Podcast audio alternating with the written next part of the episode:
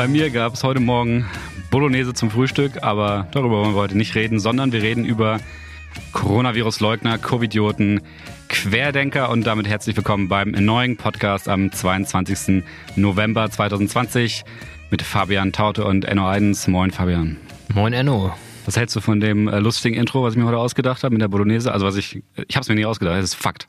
Es ist zum Schreien. Okay, gut. Die, die, die Feedback-Runde ist vorbei. Nein, aber ja, du, ich finde das, finde das, finde das gut. Kann man auch mal ein bisschen mehr Privates in den Podcast bringen. Nicht mehr, nicht mehr so viel trockenen Politik-Talk. Ist gut. Finde ich gut. Äh, wir machen heute Gazetten. Wir haben ein paar News uns rausgesucht und danach gehen wir tief ins Thema äh, Coronavirus-Leugner. Gibt's gibt's vorher noch irgendwas Wichtiges, irgendwas Aktuelles, was wir ansprechen müssen? Ähm, ja, dieses Wochenende ist der große Parteitag der Grünen, ähm, wo sie ihr neues Grundsatzprogramm höchstwahrscheinlich beschließen. Bundesgrün. Der Bundesgrün, ja. Deine Annalena, Partei. Annalena Baerbock hat gestern schon eine 1A-Rede gehalten. Habe ich mitgekriegt. So Hast du peripher. mitgekriegt? 1A-Rede gehalten, fand ich gut. Viele wichtige Punkte aufgegriffen. Heute geht's weiter. Ähm, ich sitze hier mit dir in den Katakomben und wir nehmen Podcast auf und während sich die Partei streitet. Die brauchen dich gar nicht, ich so das Gefühl.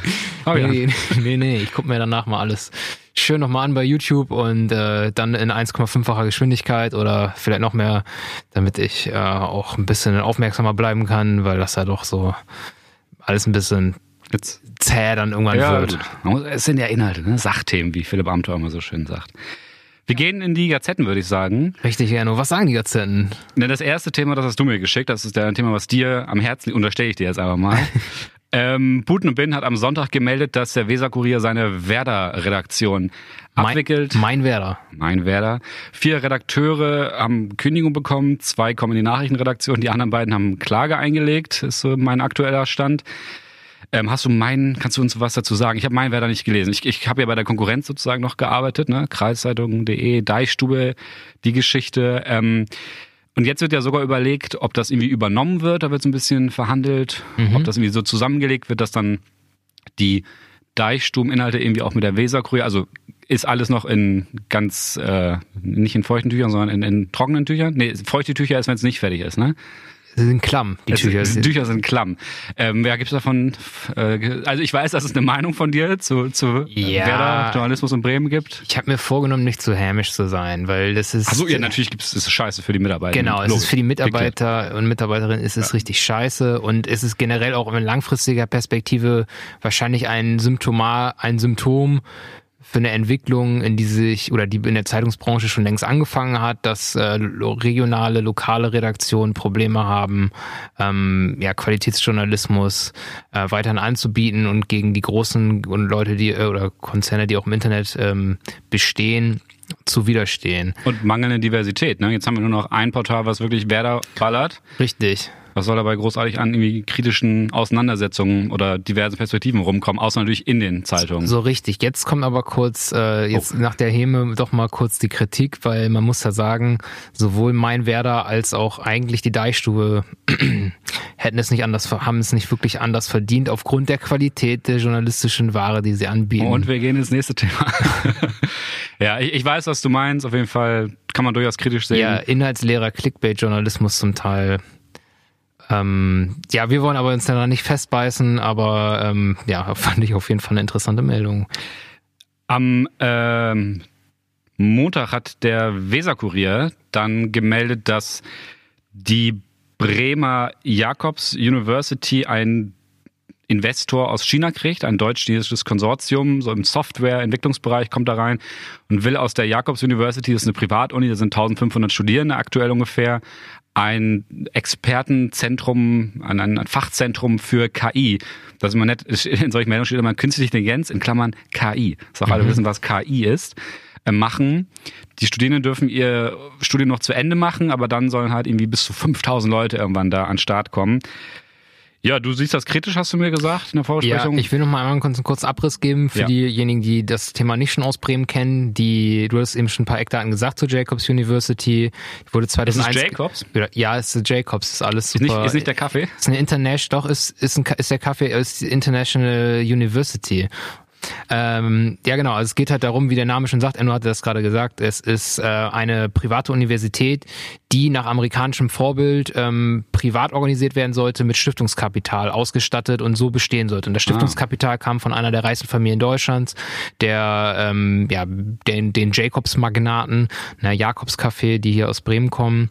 Ähm, Genau, und diese Universität ist super bekannt. Die hat ein super Renommee, international, ist in den ganzen Rankings immer super gerankt. Ähm, viele internationale Studier Studierende im Bereich Ingenieurswissenschaft, Natur, Geistes- und Sozialwissenschaften. Ähm, Studierende aus über 120 Nationen gibt's da. Ähm, aber jetzt so kommt die Downside, weswegen darüber diskutiert wurde, das Land Bremen, was ja selbst seit Jahrzehnten hochgradig verschuldet ist und kein Geld hat, musste immer wieder Finanzspritzen dieser Universität beisteuern, weil sie nicht wirtschaftlich gearbeitet haben oder das Konzept, also man, ich will den einzelnen Personen jetzt nicht zu viel vorwerfen, vielleicht war das Konzept auch einfach nur strukturell schlecht angelegt und man muss da sagen, beim Haushaltsnotlageland wie Bremen tut's halt richtig weh, wenn Millionen und Millionen und Millionen ja. immer wieder in so eine so ein Fass ohne Boden gesteckt werden. Ja, und jetzt kommen die Chinesen mit rein und bauen KI in Deutschland mit Deutschen zusammen. Kann ja. man A kritisch sehen, weil natürlich ist dann auch immer die chinesische Regierung mit beteiligt, die einen Scheiß drauf gibt, was das Volk denkt, was mhm. der Bürger denkt, was die Bürgerinnen denken. Ähm, wir behalten das ein bisschen im Blick. Richtig. Da muss man, ich, also ich glaube, das ist erstmal eine gute Nachricht für Bremen, aber ja. man sollte eine gewisse Skepsis beibehalten und das Ganze genau beobachten. Auf jeden. Am Dienstag hat dann die Tagesschau gemeldet, dass der Attentäter aus Halle, der da vor der Synagoge, der nicht in die Synagoge reinkam und dann Menschen auf der Straße und in einem äh, Restaurant erschossen hat, äh, bei seinem Prozess den Prozess dazu genutzt hat, sich zu, darzustellen und mehr oder weniger Werbung und Anleitung dafür zu geben, so ganz, ganz polemisiert gesagt, äh, wie man denn das so machen kann. Also der hat es nicht abgestritten, der stand zu seinen Taten, der hat stolz gesagt, wie er das vorbereitet hat und so. Ja, fand ich also nicht so mega überraschend, du ja offenbar auch nicht, hattest du ja gesagt, als ja. wir das besprochen hatten. Ähm, und ich fand in dem Kontext auch ganz spannend, dass gerade in Koblenz ein, einer von den Schlechtern aus Syrien, ein Geheimpolizisten, Chef, ein Geheimpolizeichef aus Syrien verhandelt wird, so Weltrechtsprinzip. Er hat da Menschenrechtsverbrechen gemacht und wird hier bestraft und äh, das Gericht in Koblenz, das das macht, ähm, gestellt nicht den Journalisten, die ja vor allem aus dem arabischen Raum natürlich auch ein großes Interesse daran haben, Übersetzer einfach zur Verfügung, sondern die mussten sehr lange dafür kämpfen, überhaupt eine Übersetzung zu bekommen. Und ich glaube, diese Leute checken nicht, was für eine Signalwirkung ihr Prozess haben könnte auf die äh, Weltgemeinschaft. Ne? Mhm, Nürnberger mhm. Prozesse haben ja auch gerade ihr haben sich ja gerade gejährt, sagen wir es so. Ja, Jubiläum wäre ein weirdes Wort dafür. Und gefeiert wird auch nicht, so Richtig. dementsprechend. Aber die hatten ja eine große Signalwirkung auf die Welt, weil man gemerkt, okay, man kann halt überall für seine Verbrechen der Menschlichkeit bestraft werden und die Weltgemeinschaft interessiert sich auch dafür. Jetzt tut sie das auch, aber sie wird halt also ein bisschen äh, sabotiert, so mehr oder weniger, oder halt nicht wirklich dazu befähigt, sagen wir es mal so. Mhm, mh. Und das finde ich ihm ein bisschen doof. Ja, ich hatte das gesehen. Du hast bei Facebook dich dazu geäußert, hast irgendwie einen kleinen Kommentar geschrieben, sehr bissig, fand ich sehr gut. Mir sehr gefallen, hat direkt einen Daumen hoch gekriegt von mir. Yay. Ähm, ja, und dann hatten wir am Mittwoch das Thema, Trump ist zwar jetzt abgewählt, auch wenn er es nicht wahrhaben will und es natürlich immer noch die Möglichkeit gibt, über juristische Winkelzüge das ganze Thema zu oder die, das Ergebnis zu sabotieren. Und Trump waltet aber weiter als Präsident. Ja, er will, noch, er will, noch, ein paar Wahlversprechen, er will noch ein paar Wahlversprechen einlösen. Unter anderem will er die Truppen nach Hause holen, wie er immer wieder betont hat, sprich insbesondere die US-amerikanischen Soldaten, die im Af in Afghanistan stationiert sind. Ja. Das, diese Ankündigung hat er jetzt wahrgemacht. Enno, was hast du da für Gedanken zu? Ich habe mir auch bei der Tagesschau ein, ja, so eine Art Analyse angeguckt, wo dann vor allem Heiko Maas und sein Auswärtiges Amt zitiert wurden. Also an sich finde ich es halt nicht so geil, weil gerade läuft halt ein laufen halt Warnungsgespräch zwischen den Taliban und der afghanischen Regierung. Und die Taliban braucht halt schon so dieses Druckmittel, starke militärische Kraft im Land, um halt überhaupt an diesen Verhandlungen zu gehen, weil sonst brauchen sie es einfach nicht, weil sie können mit der Regierung militärisch komplett mithalten, sind erfahren, sind vernetzt. Haben Rückhalt. Haben in Rückhalt der in der Bevölkerung, weil sie halt auch viele Dörfer einfach, also die Regionen gehören, denen wird ja werden von denen verwaltet. Mhm. Ähm, und ich fände das schon geiler, wenn die jetzt da geblieben wären, das betreut hätten. Die sind jetzt halt da rein, haben dann da natürlich irgendwie Konsequenzen verursacht mit ihrem Eingreifen. Ob das jetzt gut oder schlecht ist, kann man diskutieren. Aber jetzt ist der Status quo so und ich finde das schon gut, wenn die geblieben wären. Ähm, und was halt auch für deutsche Soldatinnen jetzt irgendwie kritisch wird, ist der Fakt, dass die halt einfach richtig krasse Sicherheitsprobleme kriegen werden und dementsprechend auch nicht weiter dort stationiert werden sein, mhm. wenn halt die wenn halt die Luftunterstützung zum Beispiel von den Amerikanern, die die ja fast komplett alleine machen, mhm. also dass sie halt irgendwie Bombardements oder so machen können, was ja ein entscheidender Vorteil ist für die Allianzen, die da ist von uns. Ja. Ähm, und dann müssen halt die Deutschen auch abziehen so. Und das wird halt dann so, ein, so eine Art Domino-Effekt verursachen. Und da muss sich halt die NATO einfach im Klaren drüber sein. Oder was heißt, wer auch immer, da muss man sich beim darüber nachdenken, klar drüber sein, was das bedeutet, wenn dann die Amerikaner irgendwo äh, weggehen, was das auch für die Leute in Afghanistan Instabilität in der Region, würde ich einfach mal kurz so zusammenfassen. Instabilität der Region und muss dazu auch sagen, ähm, das ist da auch die Außenpolitik von Trump ein bisschen widersprüchlich. Einerseits äh, auch eine militärische Drohkulisse aufzubauen gegenüber dem Iran, dann aber aus der Region halt abzuziehen und damit äh, ja radikal islamistischen natürlich eine anderen Ausrichtung als das Mullah-Regime im Iran, aber anderen islamistischen ähm, Gruppen ähm, Aufwind damit zu verschaffen, ist äh, meiner Meinung nach etwas widersprüchlich. Finde ich auch. Ähm, nächste Nachricht ist auch aus der Region, aber aus einer deutschen. Ja, aber aus der Provinz. Aus MacPom. Ja. Möchtest du?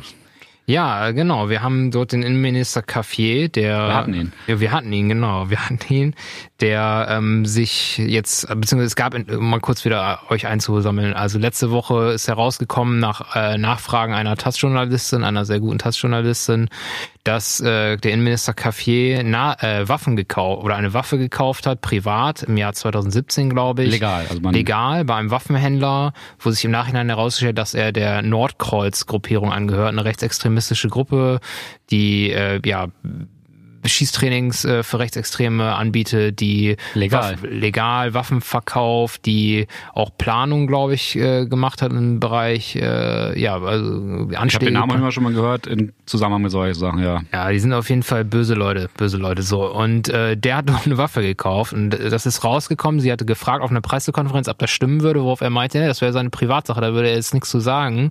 Diese Pressekonferenz ist so weird. Hast du die angeguckt? Ich habe die nicht Zapp gesehen. hat einen Beitrag darüber gemacht, wie dieser Café auch Pressearbeit seit Jahren Jahren, sagen wir so, auch leicht äh, nicht befürwortet oder auf jeden Fall nicht sehr kooperativ ist mit PressevertreterInnen. Mhm. Und wie der da redet, und das ist also eine unfassbare politische Arroganz, finde ich, in, in, dieser, in seinem ganzen Ministerium hat sich da ja. ein bisschen gezeigt. Gegenüber Journalistinnen, die eigentlich ein Recht drauf haben, dass Ministerien ihnen Auskunft geben, auch zu solchen Sachen. Ja, die vierte Gewalt, ne? Die wird da einfach irgendwie. Steht halt im Gesetz so, dass sie es müssen. Richtig.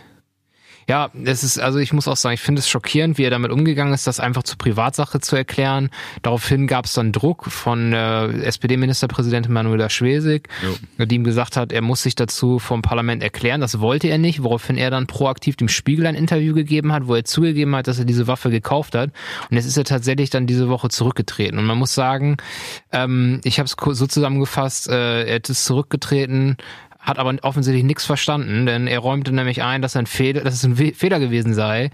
Ähm, dass er, also er, genau, er hat nicht gesagt, dass es ein Fehler war, dass er die Waffe gekauft hat, sondern er hat gesagt, dass es ein Fehler, dass er das 2019, also nachdem ihm angeblich bekannt geworden ist, dass ähm, das ja Nordkreuz eine rechtsextreme Gruppe ist, ähm, dass er das dann nicht dem Ermittlungs, äh, diese ja nicht dem LKA äh, gemeldet hat und dass ähm, er, also er ist nicht zurückgetreten, weil er irgendwie meint, er hätte irgendwas falsch gemacht, sondern weil die Presseberichterstattung so unfair geworden wäre und dass sein Umgang mit dieser ganzen Causa schlecht gewesen wäre, dass er zuerst ja. sagt, es wäre Privatsache, das wäre ein Fehler gewesen. Ähm, deswegen ist er zurückgetreten. Also wer ist, also er ist selber eigentlich gar nicht schuld, sondern die Medien sind schuld, die ihn so ständig seit Jahren irgendwie in schlechtes Licht rücken, dass er dann irgendwie so eine Schutzhaltung angenommen hat, dass er gesagt hat, ja, das wäre Privatsache und deswegen, das ist dann der Grund für den Rücktritt und nicht, dass er Waffen bei Nazis gekauft hat. Das ist absurd. Und ich glaube auch, um so ein bisschen in den Geist dieser Leute da reinzukommen, also empfiehlt sich das Lesen einer, äh, eines Zeitstücks. Ich zitiere einfach mal kurz aus dem Teaser. Oh, sehr toll, das habe ich auch heute Morgen noch gelesen. Hast du noch gelesen? Ja. Geil. Stets hatten Cafés politische Verwicklung etwas mit Männerbünden zu tun, mit Netzwerken, mit eigentümlichen Bekanntschaften und Freunden. Und in seiner Rücktritterklärung, die er am Dienstag über sein Ministerium verbreitete, spricht er selbst, neben dem Skandal mit der Waffe, einen Vorgang an, der ihm seit Jahren verfolgt. Die dubiosen Umstände eines Hausbaus im Örtchen Neppermin auf Usedom das einfach mal reinlesen. Das ist eine grandiose Geschichte. Grandios. Also das ist wirklich so, wo du denkst, alter Schwede, das sind so die schlimmsten Vorstellungen, die man so von so, ich sag jetzt mal Klüngeln. ganz böswillig, so Klüngeleien auf irgendwelchen Dörfern von irgendwelchen Kommunalverbänden der CDU hat. Ähm, und das wird da relativ gut beschrieben, wo ich irgendwie denke, okay, natürlich hat man das selbst, also das sind keine gerichtlichen Ermittlungen oder staatsanwaltlichen Ermittlungen, die da irgendwie beschrieben werden, sondern journalistische Ermittlungen ja. so. Und das ist natürlich auch von einer Perspektive aus dargestellt, aber ehrlich gesagt, das lässt nicht ganz so viele Fragen offen, finde ich. Nee, vor allem nicht auf das Verständnis von Transparenz und so. Find, ja, ja, ja, stimme ich dir zu. Aber lest das lieber selber mal. Ähm, der Spiegel meldet, ebenfalls am Mittwoch, meldete, dass äh, der Bundestag ein Verbot der türkischen rechtsextremen Organisation der rechtsextremen türkischen Organisation, ähm, Graue Wölfe ähm, prüfen lässt. Mhm. Die Debatte auf Twitter war wild. Einige Politiker haben dagegen gesprochen, einige haben das runtergesprochen, andere waren dann sehr drastisch. Ähm, ja, wäre jetzt mir ein zu großes Thema, um das hier zu besprechen, aber würde sich auf jeden Fall mal empfehlen, so ein bisschen in dieses Thema reinzugehen. Ja. Graue Wölfe würde ich jedem mal ans Herz legen, weil das halt echt eine große Vereinigung hier in Deutschland ist. Richtig, sind sehr stark, sind das war, also das war der Punkt. Es wird gesagt, die sind rassistisch, sie sind antisemitisch, demokratiefeindlich. Und äh, das ist halt von der von der türkischen Nazi-Partei sind das hier halt sozusagen die Leute. MHP oder wie heißen die noch? MHP, ne? ja, ja. So. ja. Aber also, als genau. ob die NPD halt irgendwo eine Gang hätte so und Empfehl genau Empfehlung, guckt euch das mal an. Ähm, bin gespannt, wie das weitergeht. Aber wäre auf jeden Fall nachvollziehbar, finde ich erstmal. Auf jeden. Eine Bremer Meldung. Genau, Bremer Meldung, eigentlich nur ein kurzes Follow-up. Wir haben ja auch schon mehrmals über das Poliz Bremer Polizeigesetz gesprochen. Das Bremer Polizeigesetz wurde tatsächlich in dieser Woche, hat die Bürgerschaft wieder getagt, die bremische Bürgerschaft. Das Parlament hier in Bremen wurde das Polizeigesetz verabschiedet. Es gab nochmal einen kleinen Austausch, wo Redner in aller Fraktionen was dazu sagen konnten natürlich. Man merkt, die CDU hat immer noch nicht, noch nicht so viel verstanden, was da eigentlich gemacht wird mit diesem Polizeigesetz. Ähm, sie behauptet weiterhin, dass das die Arbeit der Polizei ähm, massiv beeinträchtigen würde und ähm, ja, das ist meiner Meinung nach halt los. Die FDP auch. Also die FDP hätte gerne die ne, ehemalige liberale Bürgerrechtspartei hätte eigentlich gerne ein Polizeigesetz, was die Bürgerrechte noch deutlich mehr einschränkt. Und deine Fraktion ist aber einverstanden. Ah, ne, klar, Flamm, das flammende Schwert der Bürgerrechte. Ne? Ja, aber dazu nur, nur, nur noch mal im kurz äh, Ist jetzt durch? Ja. Hört euch die Folgen an, die wir dazu gemacht haben. Da geht es inhaltlich auch noch mal ein bisschen mehr darum. Genau. Und auch um Casinos und Borgfeld, die nichts damit zu tun haben. Aber schaltet doch mal War das ein. in der gleichen Folge? Ja, geil. Auf ja, jeden. deswegen, also guckt euch das mal an, es hat sich nicht mehr viel dran geändert. Das sind Kleinigkeiten, das brauchen wir jetzt nicht mal wieder referieren. Das ist ja hier kein Polizeigesetz-Podcast. Fast. Wir sind wahrscheinlich der Podcast, der sich am meisten mit dem Bremer Polizeigesetz auseinandergesetzt hat. Stimmt, wir damit, sollten, damit sollten wir mal werben. Uns auf die Schulter klopfen. ja, ja. Äh, Fabian, apropos Schulternklopfen, es hat nichts damit zu tun. EU, Haushalt, Du warst sauer. Ja, ich muss, das ist auch keine, keine Nachricht, die wir jetzt hier groß diskutieren, aber das wollte ich ja einmal reinbringen, weil ich habe ja so ein kleines Fable für die Europäische Union und die europäische Idee, auch wenn das viele aktuell irgendwie uncool finden aus dem linken naiv. Spektrum. Genau, naiv und bla und so weiter, aber ich finde, die EU ist schon eigentlich eine ganz schöne Geschichte. Ähm, etwas salopp gesagt. Und jetzt haben wir ein großes Problem. Wir haben äh, den EU-Haushalt, der beschlossen werden soll für die nächsten sieben Jahre, so groß wie nie zuvor, so viel Gelder für die EU wie nie zuvor. Und unter anderem, vielleicht könnt ihr euch noch erinnern, erinnern, das war ja im Sommer ein sehr großes Thema, dass natürlich südeuropäische Länder insbesondere durch, die durch die Corona-Pandemie besonders betroffen waren, wie Italien oder Spanien, äh, auch wirtschaftlich natürlich sehr hart gelitten haben und immer noch leiden, weswegen sich die EU auf ein Hilfspaket von 750 Milliarden Euro geeinigt hatte. Mehr was, als ich habe. Was, was äh, mehr ist als Enno hat und was auf jeden Fall als Durchbruch, als Riesenerfolg gewertet wurde international. Ne, das ist natürlich alles perfekt daran gewesen, aber schon mal gut. Und jetzt wurde das mal wieder in einem Gesetzespaket verknüpft mit einer anderen Frage, nämlich ähm, dem Rechtsstaatsmechanismus. Wie ihr wisst, haben wir viele Länder in der Europäischen Union, die eigentlich nicht so viel auf Demokratie und Rechtsstaatlichkeit geben, sprich unter anderem Polen, unter anderem äh, Ungarn, Slowenien ist da auch gerne äh, mit dabei oder dagegen, Tschechien auch ab und zu mal. So, brauchen wir jetzt nicht weiter ausführen. Auf jeden Fall gab es diese Woche jetzt Beratungen in der Europäischen Union und wir haben 27 Mitgliedstaaten aktuell und solche Beschlüsse über den Haushalt, die müssen einstimmig ähm, getroffen werden und ähm, also im Rat einstimmig getroffen werden. Und jetzt haben tatsächlich Ungarn und Polen und Slowenien auch ähm, ihre Drohung wahrgemacht und haben gesagt, wir legen ein Veto ein gegen dieses Paket, denn wir halten diese Rechtsstaat, rechtsstaatlich äh, Mechanismen, sprich, das heißt, wenn ein, ähm, ein europäischer Staat ähm, seine, seine ja, rechtsstaatlichen äh, Prinzipien verletzt, die er sich eigentlich selbst geben sollte, äh, dann werden ihm Gelder gekürzt ja. und das halten die für willkürlich. Weil es halt bei denen passiert. Genau, weil es halt bei denen passiert.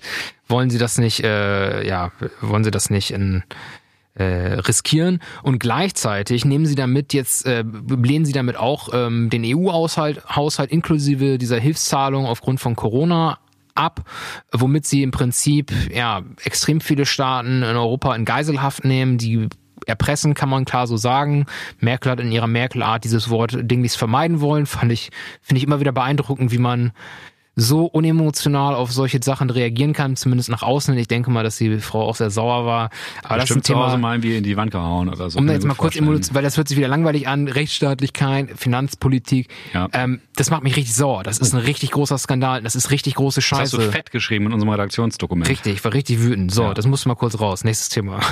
Äh, nächstes Thema macht mich auch ziemlich wütend, auch weil ich dann weiter natürlich so gesetzt jetzt darüber sprechen möchte. Erstmal ähm, am Freitagmorgen begann der Prozess gegen einen Bremer Geistlichen, gegen den Pastor Olaf Latzel, der mit relativ äh, ungeistlichen Äußerungen äh, sich äh, ja, strafbar gemacht hat, möglicherweise. Mhm. Du warst da, Fabian.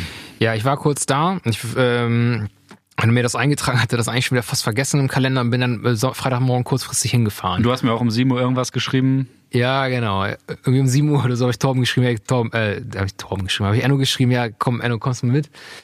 Ähm, war dann schon zu spät. Genau. Also was ist was ist los? Pastor Latzel ist ein evangelikaler, kann man so sagen, evangelikaler, fundamentalistischer meiner Meinung nach Pastor in der Martini-Gemeinde in Bremen hier mitten in der Innenstadt. Und dieser dieser Mensch hat in äh, sogenannten Eheseminaren abscheuliche Dinge über Homosexuelle insbesondere gesagt und äh, über die Christopher Street Community hier in Bremen. Er hat sich auch über andere Religionen lustig gemacht auf eine ziemlich unflätige Art und Weise in einigen Zitaten. Richtig, richtig. Da würden wir euch nochmal einen Artikel verlinken, wo eigentlich die Ereignisse relativ gut chronologisch dargestellt sind. So, auf jeden Fall gab es jetzt diesen Prozess. Ich bin da hingefahren Freitagmorgen. Das ist in der Glocke in Bremen im Konzertsaal. Sollte das stattfinden. Ähm, und äh, also weil das ein bisschen mehr Platz bietet, ja. weil es natürlich öffentliches Interesse daran gab, war erst um Viertel vor neun dann da, bin dann nicht mehr reingekommen, hab dann erfahren, dass ähm, ja man eigentlich schon so, also die ersten Leute schon so ab halb sieben irgendwie da waren und versucht haben reinzukommen, dass man eigentlich ab halb acht gar keine Chance mehr hatte. Christen stehen früh auf, da. Ja, das sind sie gewohnt, ne? Um ihre, wie nennt man das, Sechster und Nonna und so, da gibt's ja diese Gebetszeiten. Oha. Naja, keine Ahnung. Auf jeden Fall, ähm, was ich verrückt fand oder was mich auch echt geschockt hat. Ich habe eigentlich gedacht, so wenn ich, da merkt man mal, wie krass man in seinen Online-Bubbles so drinne ist. Ich habe irgendwie so gedacht, okay, eigentlich ist, sind die Verhältnisse relativ geklärt. Ganz Bremen findet das irgendwie fürchterlich, was da abgeht mit diesem Pastor Latzel und diese ähm, ja, seine Anhänger, die sind in der absoluten Minderheit und ich glaube, das sind sie auch. Aber gestern ähm, waren sie auf jeden Fall stark mobilisiert, denn vor dem Ge Gebäude der Glocke waren vielleicht so fünf bis zehn ähm, an, ja, Vertreter der LGBTIQ-Sternchen-Community äh, ähm, da und haben Gesicht und Flagge gezeigt und ja. dabei waren nochmal ungefähr so, ich schätze mal, 50 Leute oder so, die diesem, ja, als UnterstützerInnen für Pastor Latzelt da waren die zum Teil dann da auch abstruse ähm, Plakate irgendwie gezeigt haben. So ein Typ, der war so verkleidet in so einer Mönchsrobe, ist total befremdlich. Ja. Und das, und, aber die meisten Leute sahen halt total normal aus. Und jetzt äh, kommen wir mal mit einer kleinen Überleitung. Wir Geil. wollen ja gleich zu unserem eigentlichen Thema Covidioten gehen. Ich bin nämlich der Meinung, dass es da eine gewisse Überschneidung gibt zwischen den Verschwörungsmythologinnen und Mythologen, die auf diesen Demos mitlaufen. Verschwörungsgläubige werden sie auch Verschwörung, genannt. Oh, Verschwörungsgläubige, das passt ganz gut. Und den Evangelikalen, die sehen nämlich echt, viele von denen sehen total 0815 standardmäßig aus. Ähm, und das habe ich noch gedacht, man steht da und äh, diese, diese Leute, die eigentlich ganz normal aussehen, die hassen aber das, wofür man selbst dann da steht. Die hassen das. Für die gibt es keine Ex Ex äh, Existenzberechtigung für, ähm, für LGBTIQ-Ständchen-Leute. Ja. Und das ist, äh, das ist ein Problem. Und so jetzt die Verbindung irgendwie zu Corona, Covidioten-Leuten. Mhm ich möchte sie übrigens auch nicht Querdenker nennen, weil Querdenken ist eigentlich ein positiv besetztes Wort und das sind meiner Meinung nach halt echt Idioten. So, und äh, ich finde, das ist relativ ähnlich. Das sind relativ äh, ähnlich, ähnliche Wahnvorstellungen, habe ich das Gefühl, zum Beispiel, die die Leute da haben. Eine Kompromisslosigkeit, eine Ideologie, ähm, wo sich Leute überhaupt nicht mehr auf was anderes einlassen, was andere Leute sagen, die überhaupt nicht zuhören, sich total versteifen und ähm, ja, optisch halt auch zum Teil große Überschneidungen vorhanden sind, würde ich mal sagen. Das führt uns direkt zu unserem Thema für heute. Covidioten in Bremen, Deutschland und der weiten Welt. Es waren die krassen Bilder am Mittwoch, die das Thema wieder so ein bisschen auf die deutschlandweite Gefühlslandkarte gebracht haben. Dicke Demo in Berlin, tausend Leute stehen vom Reichstagsgebäude, protestieren gegen die ab, gegen die befürwortende Abstimmung zum, zur Änderung des Infektionsschutzgesetzes, was dann verabschiedet wurde. Mhm. Jens Spahn und seine Jungs haben ganz viel gearbeitet und haben was Neues verabschiedet, um die Coronavirus-Pandemie ähm, in Deutschland einzuschränken durchaus ein Gesetz, was man kritisch sehen kann, aber wir sind ja hier der Gefühlspodcast, deswegen diskutieren wir nicht über die Inhalte von irgendwelchen Gesetzen, sondern wir diskutieren über Politik und über diese Bewegung. Und wir haben uns ein bisschen angeguckt, was ist in Bremen, was ist in Deutschland und was gibt es auf der ganzen Welt und versuchen da so ein paar, naja, Stimmen, Eindrücke und Meinungen zu sammeln. Ähm, und also die Bilder aus Berlin waren ja einfach äh, ziemlich krass. Ne? Ich meine, wir hatten Wasserwerfer, wir hatten Leute, die im Bundestag waren und offenbar Mitglieder des Bundestags, ähm, ja, also bedrängt, befragt haben und so. Genau, die eingeschleust wurden, einge, ja, sich eingeladen. in den Bundestag infiltriert. Ja. Wurden eingeladen. Ähm, dazu muss man sagen, dass das Gesetz nicht einstimmig verabschiedet wurde. FDP, AfD und die Linke und auch einige Mitglieder von anderen Parteien und jetzt auch nicht deckend, glaube ich, bei allen Parteien, haben dagegen gestimmt. Ne? Mhm. Und auch der Vergleich mit dem Ermächtigungsgesetz, das damals Adolf Hitler unter anderem ermöglicht hat, Gesetze selber zu machen, ist ein, also wird halt bemüht gerade, ist halt aber halt de facto nicht so. Also das immer kurz mal inhaltlich vorher so aus dem Weg räumen. Der Bundestag ermächtigt sich im Endeffekt selber mit diesem aktuellen Gesetz, also die Gesetzgebung und andere Instanzen werden halt nicht übersprungen mit diesem Infektionsschutzgesetz. Mhm. Und auch die Grundgesetze werden meiner Meinung nach, was ich mit meinem rechtlichen Verständnis äh, so dazu sagen kann, nicht ausgehebelt. Aber es ist durchaus ein Gesetz, äh, was man kritisieren kann. Die Art und Weise, wie diese Leute das machen, ist dann aber allerdings ein bisschen seltsam. Und ich würde sagen, wir fangen mal in Bremen an. Richtig. Wir fangen in Bremen an. Wir haben ja in Bremen auch in der Vergangenheit regelmäßig, äh, schon seit dem Frühjahr, meist jedes Wochenende Demos gehabt. Man muss sagen, in Bremen ist die Gruppierung relativ klein ähm, oder sind die Demos relativ klein gewesen bisher. Ähm, einmal hier kurz eine Empfehlung, AfD Watch, äh, die haben einen Blog, die machen sehr gute Berichterstattung über diese Demos, da kann man sich gut informieren.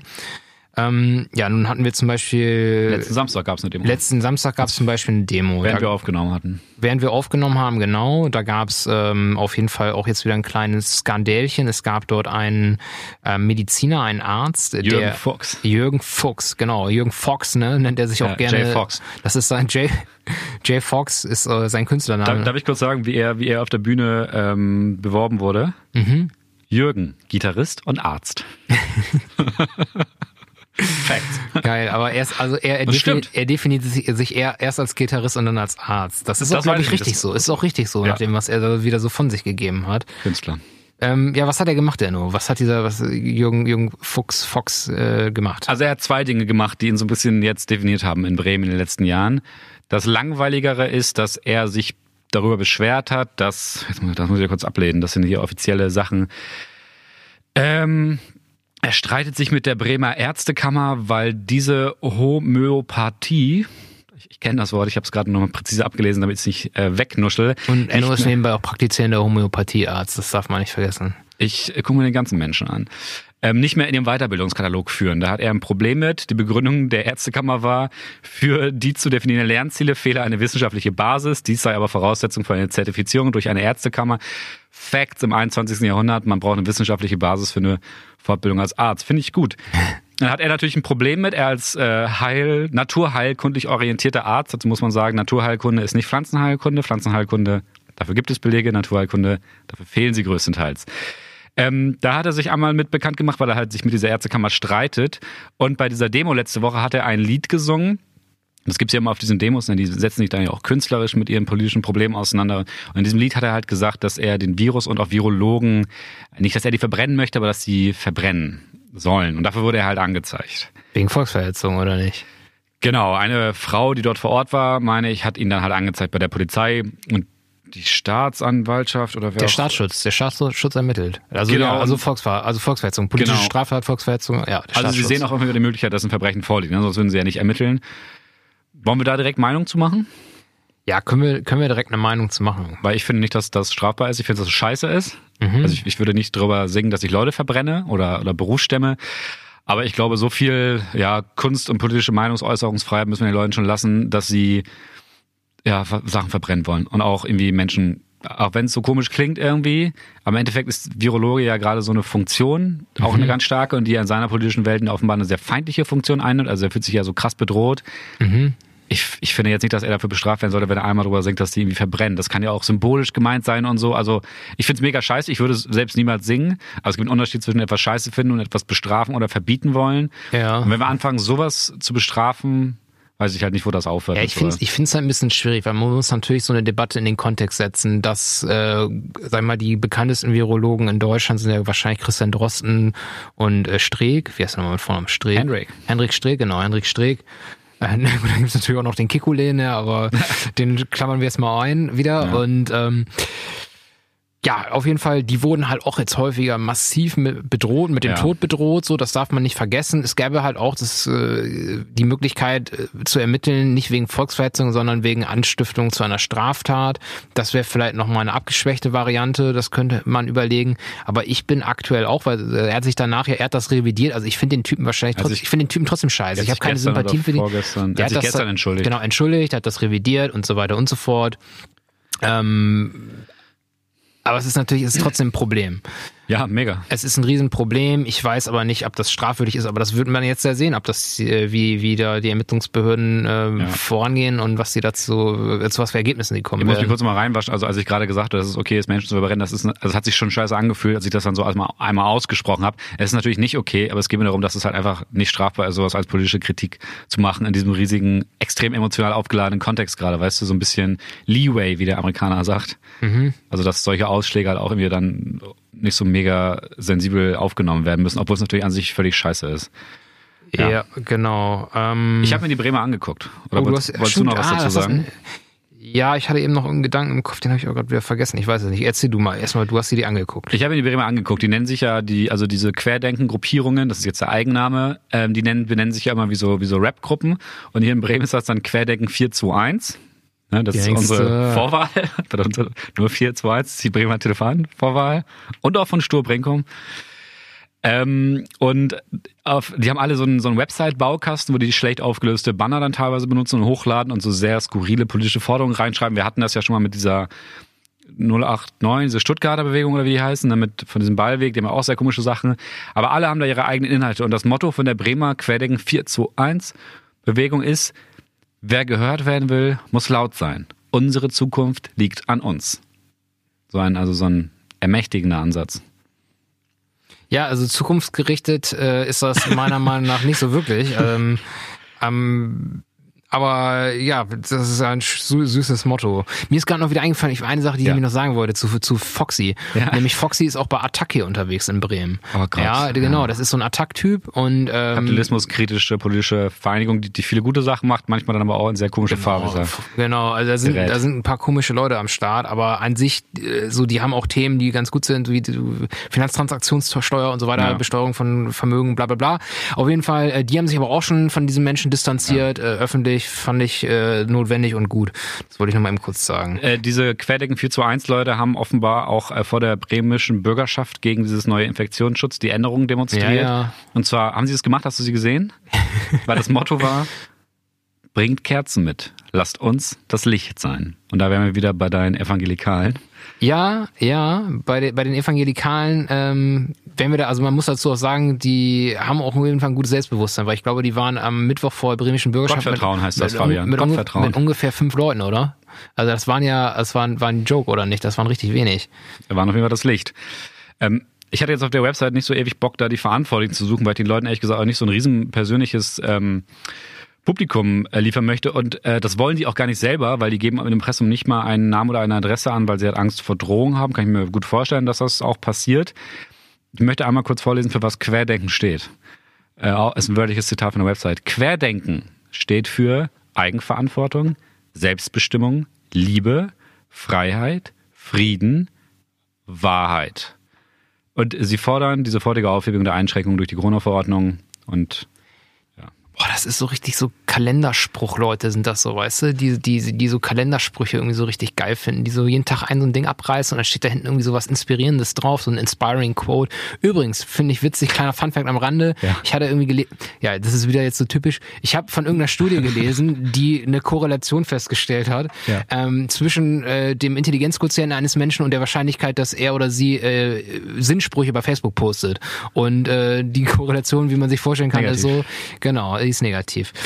Ähm, so, genau. Eine Sache, du hattest eben nochmal gefragt, so ein bisschen, was eigentlich in Bremen so zu dem Thema los ist. Wir haben äh, ja. vor zwei Wochen, glaube ich, die letzte Indeputationssitzung gehabt. Also Polizei Politisch, im Senat, das ist genau, ja, ich, spannend genau. für die Leute wo wir dann zusammensitzen mit Vertretern vom Innensenator, ähm, Polizei etc. und äh, wir das Recht haben, uns berichten zu lassen. Die haben natürlich auch berichtet über diese Aktivitäten von Querdenken äh, in Bremen bei den Demos. Die Polizei ähm, ist bisher relativ zurückhaltend vorgegangen, relativ deeskalativ. Das wurde auch von einigen Leuten kritisiert. Also ähm, aber ja. gab es denn wirklich krasse Ausschreitungen? Genau, es so? gab aber keine Ausschreitungen ja. und zum Teil, sie haben dann aber auch in dieser Sitzung zum Beispiel belegt, dass sie zum Teil, also mit Bildern, dass sie halt auch für die Einhaltung der Maskenpflicht, wo es ging, wo es sinnvoll war, ohne zu einer Eskalation zu führen, äh, versucht haben durchzusetzen. Ähm, dann äh, ist halt das Thema, nämlich haben wir in Bremen am 5.12. eine Demo angekündigt von eine große, eine große wo Querdenken deutschlandweit mobilisiert, ähm, so ein Ding hier zu organisieren, wie wir in Leipzig hatten, was dann aus dem Ruder läuft, bewusstermaßen die Eskalation herbeigeführt wird oder in Berlin jetzt wieder. Ja. Und auch da, also nochmal mit Bezug auf Leipzig, hatte sich der Innensenator zum Beispiel auch so geäußert, dass ähm, natürlich auch ähm, Gerichte dort äh, eine gewisse Verantwortung tragen. Das OVG in Leipzig hat gesagt, diese, diese, diese Veranstaltung darf so ähm, in der Innenstadt äh, stattfinden, obwohl die Stadt das eigentlich verbieten wollen würde. Und da, ich hatte dann auch nochmal nachgefragt, beziehungsweise auch nochmal in dem Sinne sehr stark angemerkt, was dabei halt wichtig ist in so einer Abwägung. Es geht ja bei solchen Entscheidungen immer um Güterabwägung, ähm, ob man jetzt so eine Demo verbietet oder nicht. Ja. Ähm, natürlich ist also das Recht auf Versammlungsfreiheit und freie Meinungsäußerung, das sind mit die höchsten Güter in unserem Grundgesetz. Wer sich die ersten zehn Artikel anguckt, der weiß das. Ähm, Allerdings gibt es halt auch andere hohe Rechtsgüter, nämlich Recht auf körperliche Unversehrtheit, Recht auf Pressefreiheit und die müssen durchgesetzt werden. Ja, und da muss man sich fragen, ob das in Zeiten von Pandemie, von so einer weltweiten Pandemie mit der Covid-19, äh, mit dem Covid-19-Virus vielleicht manchmal auch ähm, ja die Abwägung dann eher in Richtung Pressefreiheit beziehungsweise körperliche Unversehrtheit äh, ausfällt und Versammlungsfreiheit ähm, ja manchmal dann halt zurückstecken muss. Mein Wunsch wäre und das auch so als kleinen abschließenden Aufruf zu dem Bremen-Thema von mir, ähm, dass die Leute da am 5.12. hingehen. Zur, zur Gegendemo. Zur Gegendemo, dagegen demonstrieren. Mhm Ebenfalls ihr unter Wahrung der Abstände und mit Maske. Genau, ebenfalls ihre Rechte wahrnehmen auf Versammlungsfreiheit, dabei die körperliche Unversehrtheit ihrer Mitmenschen und ihrer, und ihrer selbst ähm, schätzen und schützen. Und dann muss halt der Staat lernen, wie er mit seinen Werkzeugen damit vernünftig umgeht. Also sozusagen, genau. ich würde das schon so minimal hoch eskalieren, bis halt Polizei und Gerichte sich damit noch ernsthafter beschäftigen oder vernünftige Lösungen finden. Genau. Weil halt nicht den Leuten ausweichen aus Angst davor, dass die Demos zu groß werden wegen Corona oder so. Das wäre jetzt irgendwie, glaube ich, ein ganz falscher Schritt. Mhm. Ja, und es ist ja auch mit jeder Demo, die deutschlandweit in diesem Kontext aus dem Ufer, aus dem, aus dem Ruder läuft, so sagt man, ja. Mehr Argumentationskraft gegeben, um zu sagen, wir, wir beschränken dort die Versammlungsfreiheit ein bisschen ein. Aber was natürlich auch wichtig ist, wenn sie denn stattfindet, so eine Demo, und das ist ja auch, gibt's auch gute Gründe für, dann ist es wichtig, dass die Polizei genug Personal vor Ort hat, richtig ausgestattet ist, gut organisiert ist und das ernst nimmt, was dort passiert und dort genau. konsequent gegen Verstöße, gegen die Auflagen, die so einer Demo äh, gesetzt werden, vorgeht. Ja, gegen das Nichttragen von Masken, gegen ähm, gegen Nichteinhaltung von Sicherheitsabständen etc. Und Journalisten bedrängen vielleicht auch verboten. Und jetzt Abla Überleitung zu einem, oder hast du noch? Ich habe was. Weil ich hätte noch, okay. Du hast noch ein Thema zu Bremen? Ja, wo ich so ein bisschen jetzt überleiten wollte zu einem äh, Post und einer Reaktion darauf. in Bremen, in Bremen. Die, nee, die, die ich bei Facebook gemacht habe, wo da was kommentiert wurde, was ich witzig fand. Das ist ein guter Cliffhanger fürs nächste Thema, weil ich, ich würde gerne eine kleine Pause machen und danach gehen wir in deinen Facebook-Post, ich weiß, welchen du meinst, und wir nehmen uns eine Kamera und äh, befragen ein paar Mitglieder im Bundestag zu ihr Abstimmungsverhalten. Wir hören uns äh, gleich wieder zum Deutschland-Blog, Thema Covidioten. Alles klar.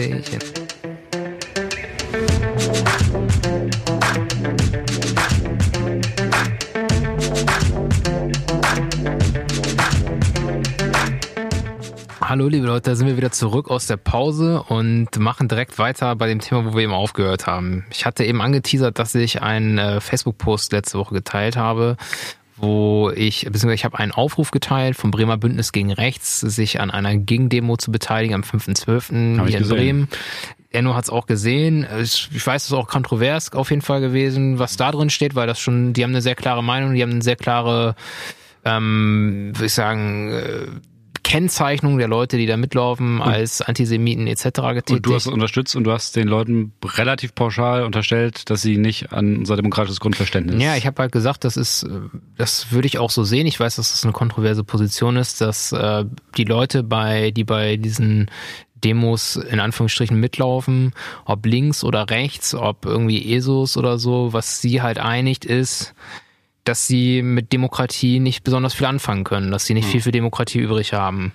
Und ähm, das, da wollte ich jetzt mal einen kleinen Exkurs einmal machen, so ein bisschen, was denn überhaupt Demokratie bedeutet, weil ich glaube, wir reden immer viel über Politik und Demokratie und die wenigsten Leute fragen sich, was bedeutet das eigentlich? Ich habe das auch bei anderen Sachen festgestellt, bei Leuten, die Kulturwissenschaft studieren, da kann dir auch, glaube ich, können dir auch nicht so viele Leute sagen, was eigentlich Kultur bedeutet. Hm. Ähm, bei, äh, ja, keine Ahnung, Kunstwissenschaft bestimmt auch. Das Kunst ist auch ein Begriff, der nicht so einfach zu definieren mal, was ist. Kommunikation ist. Und was ist Kommunikation, du alter Kommunikationswissenschaftler? Ja. Ähm, und, und es hört auf bei Covidioten dann gleich, hast du Genau, genau. Da, da, da geht es nämlich los. Also das, genau, bei deswegen, ich finde das Wort total geil, diese Leute als Covidioten zu bezeichnen. Ich finde das scheiße, die Leute als äh, als Querdenker zu bezeichnen, weil die Leute, die denken nicht quer. Querdenken heißt ja, dass du irgendwie geile Verbindungen vom einen Thema zum anderen schlägst. Das sind halt einfach Leute, das sind Idioten. Und das möchte ich sagen, warum ich das Wort genau richtig finde. Das Wort äh, kommt nämlich aus dem Altgriechischen äh, Idiotes. Davon leitet sich das ab und das bedeutet so viel wie Privatperson. Ähm, oder aber, ähm, um es mal in den Kontext zu setzen. Privatperson heißt das? Privat oder ungefähr Privatperson, Aha. beziehungsweise ähm, früher in der griechischen Polis, ja, den Stadtstaaten in Griechenland, die ersten Demokratien, die man, finde ich, so bezeichnen kann. Ähm, dort wurden Idioten bezeichnet oder Leute als Idioten bezeichnet, ähm, die sich aus öffentlich-politischen Angelegenheiten herausgehalten haben und keine Ämter wahrnehmen wollten, auch wenn ihnen das möglich war. Die haben sich nur um den sogenannten Eukos, den eigenen Haushalt gekümmert, also alles, was sie betrifft, aber nicht um die öffentlichen Angelegenheiten. Mhm. Diese Leute hat man als Idioten bezeichnet. Und ich würde sagen, die Covidioten, das ist relativ ähnlich. Das sind Leute, die sich ansonsten mal noch nicht wirklich am politischen Geschehen, am demokratischen Prozess Null. beteiligen, Null. nicht beteiligen wollen, die kein Verständnis dafür aufbringen wollen, wie die, wie die demokratischen Prozesse und die demokratischen Institutionen in der Gesellschaft funktionieren, wo es viele Möglichkeiten, wir haben nicht eine komplett inklusive repräsentative Demokratie, muss man sagen. Unsere Institutionen sind nicht per perfekt inklusiv, definitiv. Ja. Aber es gibt für alle Leute die Möglichkeit, äh, sich zu beteiligen, wenn sie das wollen. Und diese Leute wollen das bewusst nicht und sind deswegen Idioten. Und mit die Verbindung mit Co Corona finde ich total gut, diese ja. Leute dann als Covidioten zu bezeichnen. Ich würde auch, wenn ich hier einmal kurz, wenn ich einmal kurz mhm. reinsnappen darf mit einem Gedanken, der mich da umtreibt. Ich würde halt auch sagen, dass die eine Hälfte, jetzt also ein Teil dieser Gruppe will das bewusst nicht. Ne, da kommen mhm. wir gleich zu. Und ein Teil dieser Gruppe kann das aus irgendwelchen Gründen nicht, weil sie entweder politisch einfach diese Bildung nie so bekommen oder gefordert haben, so je nachdem, welche Schule du hast, kannst du da ja teilweise echt Pech gehabt haben, auch was deine LehrerInnen angeht und so. Aber das, das eint ihr auf jeden Fall, dass sie es einfach nicht wollen oder können. Ich finde das witzig, was du sagst. Ich habe das Wort natürlich nochmal nachgeschlagen, Idiot. Und dort in der Definition heißt es auch, dass in der attischen Demokratie, also der athenischen Demokratie. Attisch heißt die? Ja, attisch sagt man da, die attische Demokratie. Ähm, die beruhte natürlich auf informierten und aktiven Bürgern, wie wir gerade schon gesagt haben. Ähm, und deswegen wurden diese Idioten wurden wenig geschätzt. Und dort wird gesagt in der Definition, ähm, oder wo ich die Definition nachgelesen habe, dass man als Idiotis, also als Idiot geboren wurde und man blieb es auch, wenn nicht Erziehung oder Bildung den politisch bewussten äh, Bürger oder die Bürgerin schufen. Ähm, ja, ist ein guter Ansatz eigentlich, oder? Das ist genau das, was also, du eben nämlich gerade gesagt hattest. Also es gibt halt einen Großteil, die einfach nicht gebildet sind, beziehungsweise sich nicht bilden wollen. Man wird natürlich nicht als jemand geboren, der irgendwie äh, ja direkt irgendwie weiß, wie kann ich mich jetzt am besten demokratisch einbringen oder Klar. wo geht das, wo geht das nicht, sondern man muss das auch lernen, aber man, es muss auch die Willigkeit vorhanden sein, um das zu lernen, sag Und ich mal. nicht nur halt dann ausrasten, wenn man irgendwie merkt, okay, jetzt geht's mir gerade quer, super gegen den Strich oder Bill Gates will mich auf einmal mit irgendwelchen Sachen impfen, wo dann Mikrochips in mir drin sind. Also diese, diese diese erratische Reichweite, die dann diese Argumentationen einnehmen, die finde ich halt immer äh, krass verstörend. Weißt du, dass die Leuten halt eher es leicht fällt, solchen Verschwörungsmythen zu glauben, mhm, als einfach daran zu glauben, dass unsere Politik vielleicht ein bisschen dysfunktional ist in einigen Aspekten und man da halt mehr Bürgerbeteiligung bräuchte, um solche Sachen besser zu kommunizieren. Ja, genau. Also ich möchte an dieser Stelle nochmal im Einhaken. Ich finde das sehr interessant, was du sagst und möchte einmal kurz Demokratietheoretik oder mal ein bisschen theoretischen Hintergrund, auch wenn es vielleicht jetzt trocken rüberkommt, aber einmal das Wort Demokratie definieren. Ja.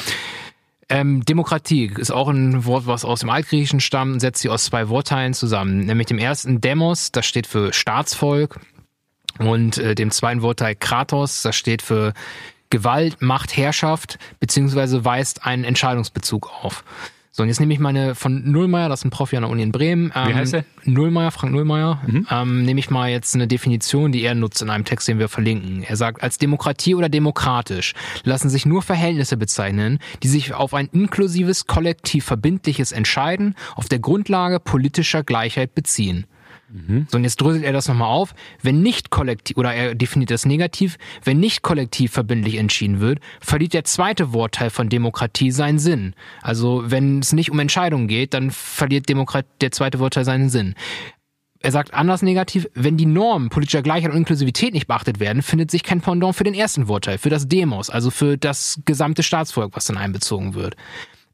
Und er schließt dann damit, oder er schließt daraus, ein letzter Punkt, nur Vorgänge, die selbst ein kollektiv verbindliches Entscheiden darstellen oder im Vorfeld eines solchen Entscheidens stattfinden, sowie mit dem Ort der Entscheidung hinreichend verbunden sind, erfüllen den Entscheidungsbezug, den der Begriff der Demokratie verlangt. So, Enno. Und jetzt du, jetzt? und ich bin gespannt, ob ja. du daraus schließen kannst, warum ich finde, dass die nicht demokratisch sind. Also ich würde jetzt erstmal so instinktiv sagen, wenn du das jetzt diesen Leuten vorträgst, wirst du es wahrscheinlich nämlich nicht machen. Konjunktiv 50 haben wir hier. ähm, dass die dann sagen würden, ja, wir wurden ja nicht in diese kollektive Entscheidung mit eingebunden, deswegen ist das kein kollektives Entscheiden, was du hier gesagt hast mit Kratos und Demos. Und deswegen ist das völlig richtig, dass wir hier alle stehen und das komplett ablehnen. Und ähm, warum ist das nicht so? Also ich sehe das nämlich so, dass unsere repräsentative Demokratie natürlich, wie du eben sagtest, dysfunktional oder defizitär in einigen Punkten Ja, dysfunktional möchte ich auch ein bisschen entschärfen, ist mir gerade auch. Ja, aber defizitär in einigen Punkten kann man ja, schon also so viele, sagen und ja. nicht 100% inklusiv ist, das ist genau. klar. Aber diese, der Großteil dieser Leute, die da mitlaufen, hätten A, die Möglichkeit gehabt, sich einzubringen, dass ihre Stimme genauso gehört wird äh, wie, wie, wie von anderen und wir haben Wahlen gehabt, ja, wo sie sie eventuell auch gewählt haben, viele von denen sicherlich auch nicht und es wurden, jetzt kommen wir zum zweiten Wortteil wieder, kollektiv verbindliche Entscheidungen Entscheidungen getroffen und die wollen sie revidieren. Das akzeptieren sie nicht, dass dort kollektiv verbindliche Entscheidungen getroffen worden sind. Ja, und die Art und Weise, wie sie jetzt damit umgehen, ist ja so ein bisschen das, was uns hergebracht hat. Mhm. Ähm, also diese Proteste sind dann ja dann sehr bunt, sehr kreativ, sehr wild auch teilweise. In einem völlig anderen Diskurs finden die ja statt. Ne? Also wir beide haben ja nichts mit diesen Leuten zu tun. Wir haben dabei ja auch, wir kriegen das ja nur über Telegram-Gruppen oder über Tagesschau mit. Mhm. Und der Aufhänger für diese Sendung war ja sozusagen diese Aktion da im Bundestag, wo dann die AfD Gäste eingeladen hatte. So, wir müssen jetzt ja nicht die ganze deutsche Bewegung nochmal nachgehen. Ähm, und das können wir so ein bisschen mit deinen Gedanken, die du gerade gesagt hast, äh, in Zusammenhang bringen. Ist das denn jetzt irgendwie ein legitimes politisches Mittel zu sagen, hey, ich gehe da mal ins Hohe Haus und filme da irgendwelche Leute und gehe ein bisschen auf, auf, die, äh, auf den Geist? Mhm. Also was, wie, wie, wie beurteilst du das jetzt aus dieser äh, Theorie heraus? Weil ich habe mir das Video halt angeguckt von dieser Frau, die da im Bundestag mhm. mit unserem Kanzler, Kanzleramtsminister Altmaier, ist er, ist er das? Altmaier, äh, der ist ja nicht mehr Kanzler, der ist jetzt äh, Wirtschaftsminister. Wirtschaftsminister Altmaier gesprochen hat, der das unfassbar cool abgetan hat und auch mit ihr noch richtig geil diskutiert hat übrigens. Mhm. Kein großer Fan von ihm, aber auf jeden Fall Profi durch und ja, durch. mit allen Wassern gewaschen. Auf jeden, auf jeden. Äh, musst du glaube ich auch machen, wenn du mit Angela zusammenarbeitest. Ähm, und äh, die hat halt da wirklich so wie so, wie so ein Schaf die Leute gefragt, sind sie hier Abgeordneter, wie stimmen sie gleich ab und so. Hat auch Interview mit Canan Bayram übrigens, äh, Canan Bayram übrigens geführt, auch ganz witzig. Mhm. Ähm, ja, was ist das, wofür steht das jetzt so als Symbol? Was bedeutet das für dich? Das sollte sowas machen. Ist das politisches äh, so Trolling? Ist das, also will sie da nur Ärger machen? Oder ist das irgendwie so ein legitimes Zeichen von einer völligen politischen Ahnungslosigkeit? Also ich, ich wollte dich nicht in eine Falle locken. Ja, ja. Sie ist auf jeden Fall eine politische Aktivistin, muss man dazu sagen. Ne? Ich habe noch ein paar Facts über sie mir rausgesucht. Mhm. Aber wie siehst du das so als, als Beteiligungsform in Bundestag gegen Leute filmen? Ja, das ist absolut, das ist eine absolute, eine absolute Grenzüberschreitung. Das ist eine, ähm, ja, sie, sie schafft da mit neue Fakten sozusagen. Sie senkt damit Hemmschwellen auch für andere Leute, die, weil der Bundestag hat er als Institution schon irgendwie, ich glaube jedenfalls bei den meisten, die irgendwie ein bisschen äh, in der Geschichte irgendwie aufgepasst haben, hat schon einen hohen Stellenwert als der Ort des Parlaments, hat so eine gewisse Unnahbarkeit auch. Also einerseits natürlich Parlament des Volkes ist ja klar, aber trotzdem irgendwie so, dass man denkt, ah, der Bundestag, Ja. ah, das ist, ne? Die Leute sind ja das Volk, Fabian. Sagen sie doch selber. Ja, aber das Problem ist, ist dabei, also ich finde, du hast eben den Begriff genutzt, Trolling. Und ich finde, Ja. das ist eine Sache, die mich in dieser Analyse wieder von was da passiert ist, ein bisschen aufregt, was man sehen muss. Ich wäre dafür, dass wir in die Politikwissenschaft zum Beispiel ähm, Trolling als Analysebrille mit einführen, weil ich glaube, viele von uns haben noch gar nicht gecheckt, wie Trolling funktioniert. Es gibt dazu übrigens eine geile Staffel von South Park, wo es Mhm. ausschließlich um Trolling geht. Kennst du die? Nein, ich gucke kein South Park. Ich finde das äh, eklig. Ja, okay. Ja, sehr, ist, ist, ist, ist, ist grenzwertig, ich weiß, das ist auch nochmal ein Thema. Kannst, aber du, kannst du, möchtest, möchtest du Trolling für unsere Zuhörer ja, über die- 21 erklären? Also genau, es geht halt darum, dass die Leute ganz bewusst Transgression suchen, also Grenzüberschreitung. Gre- Grenzüberschreitung heißt Transgression, genau, also Grenzüberschreitung suchen, um damit eine Reaktion zu provozieren. Und diese Menschen, die diese Transgression machen, wie jetzt zum Beispiel die, die sich da eingeschleust haben und die äh, Beamten, äh, Beamten ich schon, die PolitikerInnen dort da Auch Beamte, belästigt auch haben, Beamte. denen macht das Spaß. Beim Trolling geht es darum, die Freude daran zu haben, es geschafft haben, jemand anderen zu ärgern, aus der Haut fahren zu lassen. Und ähm, genau das wollen die. Genau das haben sie auch erreicht, weil ähm, es haben sich alle extrem empört, es haben sich alle extrem aufgeregt. Und äh, was das Einzige, was es dadurch gibt, ist Aufmerksamkeit für diese Idioten Ja. und Aufmerksamkeit auch für die AfD. There is no bad news. Ähm, das ist ein das ist ein Problem. Das heißt natürlich nicht, dass man das so stehen lassen darf. Das ist auch ganz klar. Es gibt da äh, also bei diesen Trolling-Sachen meiner Meinung nach eigentlich nur zwei Instrumente. Entweder ignorierst du das komplett, das geht in diesem Fall meiner Meinung nach nicht, oder du greifst extrem hart durch und sagst, Leute, vielleicht war es in dem Moment für euch noch witzig, euch an, an der Transgression zu erfreuen. Aber jetzt müsst ihr mit den Konsequenzen leben, die so hart sind, dass ihr euch überhaupt über gar nichts mehr freut. Ich glaube, die Konsequenzen werden nicht so super hart sein. Also die größte Konsequenz ist der Rauschmiss aus dem Bundestag, weil sie hat ja jetzt kein Gesetz gebrochen im Endeffekt. Sie hatte ja auch ihn nur so minimal beleidigt. Altmaier hätten jetzt nicht persönlich angegriffen oder so, hat ihn, glaube ich, irgendwie gewissenslos bezeichnet oder so. Ähm, und es gab ja auch schon früher irgendwie politische Stunts im Bundestag, ähm, wenn dann ich glaube, Extinction Rebellion hatte was gemacht, Fridays for Future hatte auch was gemacht, Greenpeace hat ja immer mal irgendwie Stunts gemacht. Ähm, weiß jetzt allerdings nicht, wie da die Strafen ausgefallen sind. Es gibt natürlich Paragraphen, die ähm, Leute besonders bestrafen, die Organe der Demokratie beleidigen, nötigen, sowas. Ähm, aber dieses Wissen um dieses Trolling als bewusste Grenzüberschreitung, das finde ich viel elementarer. Und das, das fängt also Trolling fängt dann wieder an mit irgendwie, dass du im Online-Forum irgendwie rumpöbelst, ganz bewusst und nicht auf Argumente eingehst und so. Oder immer irgendwelche Gags machst, immer irgendwelche Fotos reinlädst oder so. Also es ist einfach so eine Online-Spielform, die auch relativ harmlos sein kann. Also das machen, mache ich ja beim Zocken auch. Ja. Dass ich einfach so irgendwelchen Blödsinn einfach reinschreibe. Aber das hat auch noch schnell irgendwie eine ganz eine grenzüberschreitende Wirkung, wenn es dann irgendwie beleidigend wird. Oder halt wie hier einfach die Normen unserer Demokratie ablehnt. Und die AfD hat ja am selben Tag auch so Fotos äh, auf ihre Sitze gestellt, irgendwie im Plenum, mit, wo sie das, das Grundgesetz so betrauert haben, dass es jetzt verabschiedet wurde mit diesem neuen Infektionsschutzgesetzänderung. Richtig. Das ist halt auch einfach schon eine krasse polemische Grenzüberschreitung. Richtig. Um das vielleicht auch nochmal eben kurz richtig zu stellen, also bei mir ging es jetzt nicht darum, dass man das irgendwie justiziell oder so oder strafrechtlich halt Ich habe halt über Konsequenzen nachgedacht. äh, Maß, genau, aber das geht, es geht um solche Konsequenzen wie du, von denen du gerade sprichst, dass zum Beispiel äh, BundestagspräsidentInnen Gebrauch von ihrem Hausrecht machen, dass ähm, Zusammenarbeit mit der AfD halt auch extrem krass eingeschränkt sind, weil natürlich die Aktivistinnen und Aktivisten, die haben die Leute bedrängt, aber die sind ja nur durch die AfD reingelassen worden. Ja. Vielleicht nochmal abschließend irgendwie so als Meinung, ob man da jetzt mitmachen sollte oder nicht bei diesen Gruppierungen so, weil es ist ja völlig legitim, äh, dagegen zu protestieren, dass dieses Infektionsschutzgesetz nicht funktioniert. Fun fucking Fact: FDP macht das seit Monaten aus ihrer Perspektive. Die Linke macht das seit Monaten aus ihrer Perspektive. Bei der FDP geht es um wirtschaftliche Komponenten, die dadurch sehr eingeschränkt werden. Bei der Linken geht es um soziale Komponenten. Zum Beispiel aktuell werden die reicher, die Reichen immer reicher durch äh, Corona und die Armen immer ärmer und die ganzen Hilfsmaßnahmen funktionieren nicht. true. Was aber nicht true ist, ist, dass dieser Virus nicht tödlich ist, extrem gefährlich ist für die ganze Bevölkerung und ihn zu ignorieren oder ihn, ihn zu verleugnen einfach keine, ma- keine politische Beteiligung ist, sondern einfach die Abkehr von äh, Fakten und dementsprechend jeglicher Aktivismus in diese Richtung ein völliger Unsinn ist.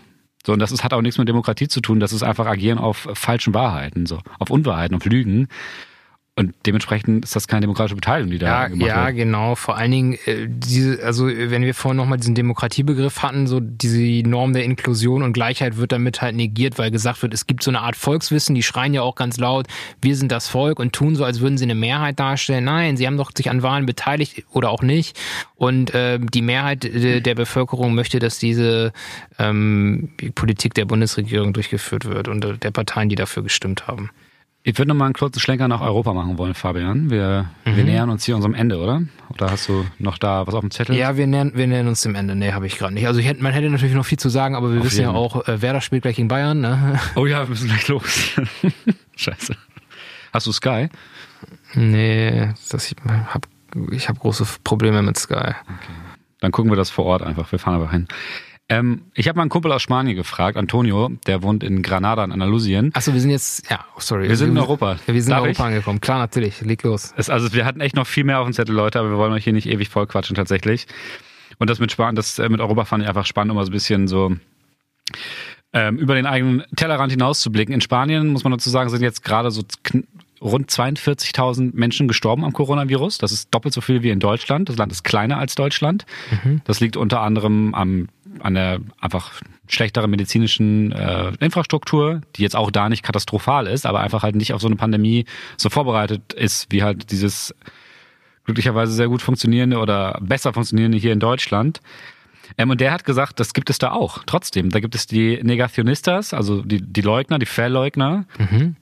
Und die haben halt nochmal einen anderen Ansatzpunkt. Also die glauben halt auch all diese ganzen selben Unsinn mit Bill Gates und Mikrochips und 5G und was es auch immer da alles gibt. Und die haben halt nochmal den Ansatz, die sind natürlich sehr eng mit dieser Partei Vox, also Vox Stimme, ne, Vox, verbandelt. Das, das ist die AfD von Spanien im Endeffekt. Und Spanien wird da von einer Link, links-linken Regierung regiert. Und die behaupten halt jetzt, dass sie in einer kommunistisch-sozialistischen Diktatur leben würden, weil halt die Regierung jetzt natürlich auch dementsprechend härtere Einschränkungen des öffentlichen Lebens, wie halt hier auch in Deutschland verabschiedet hat. Ähm, er hat jetzt auch nochmal Kontakt zu einem Typen, der über eine Ecke so einen kennt, geholt. Und vielleicht haben wir da nächste Woche noch ein paar heiße Facts aus Granada für euch, aus der Corona-Leugner-Szene in Granada. Ähm, aber das war nur so ein kleiner Ausblick. Also das gibt halt auch in den Ländern, die damit riesige, also riesige, brutale Probleme hatten. So. Genau, da komme ich nochmal zu einem anderen Land, weil ich habe auch nochmal jemanden gefragt zu einem anderen Land, was damit riesige Probleme hat außerhalb Europas. Das ist Brasilien. Brasilien hat, glaube ich, die meisten Infizierten nach den USA. Und habe dort äh, mit einer, nochmal heute Morgen eine Nachricht von einer Freundin erhalten, die bei der Heinrich-Böll-Stiftung arbeitet, als Junior-Projektkoordinatorin und auch bei Amnesty International unterwegs ist. Und sie hat mich darauf hingewiesen, weil ich sie auch gefragt habe, gibt es sowas eigentlich auch in Brasilien?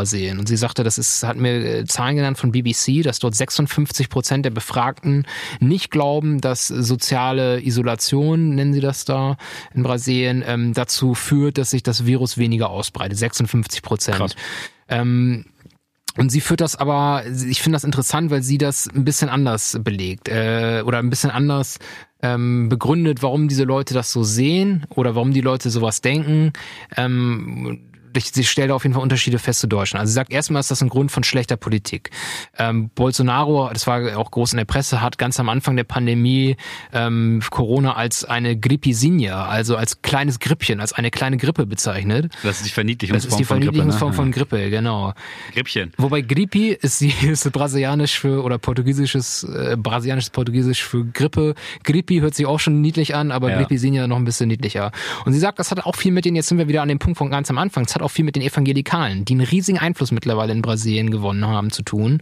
Die halt auch sagen, wenn du nur hart genug betest, dann kriegst du dieses Virus nicht und äh, impfen und so weiter oder zu Hause bleiben, das bringt mal gar nichts. Ähm, wobei es aber auch in Brasilien, sagte sie dazu, dass es äh, ein, eine Spaltung der Rechten gibt, weil es halt bei den Rechten schon einige gibt, die sagen so, natürlich, also das ist ein Virus, da müssen wir aufpassen und die müssen zu Hause bleiben und dann gibt's halt diese Irren wie die Evangelikalen und Bolsonaro. Das zweite, was sie sagte, was sie interessant fand, war, dass es in Brasilien einfach ein viel größeres Dienstleistungsproletariat gibt, als es das zum Beispiel in Deutschland gibt, ähm, wo die Leute sagen, ja, also soziale Isolation ist ja schön und gut oder Social Distancing, wie wir hier so sagen, aber na, ich muss halt, ich bin irgendwo Hausangestellter, ich muss halt zur Arbeit und da habe ich Kontakt mit Leuten oder ich bin irgendwie Security Guard oder ich bin irgendwo an einer, an einer Kasse und pack Leuten die Einkäufe ein oder sowas und die machen, die denken sich halt, ja, das ist ja schön, dieses Gerede über Social Distancing, aber ich kann ja eh nicht. Und das ist, du hast natürlich natürlich auch in Deutschland ein Dienstleistungsproletariat, was nicht zu klein ist, aber es ist auf jeden Fall anders als in Brasilien.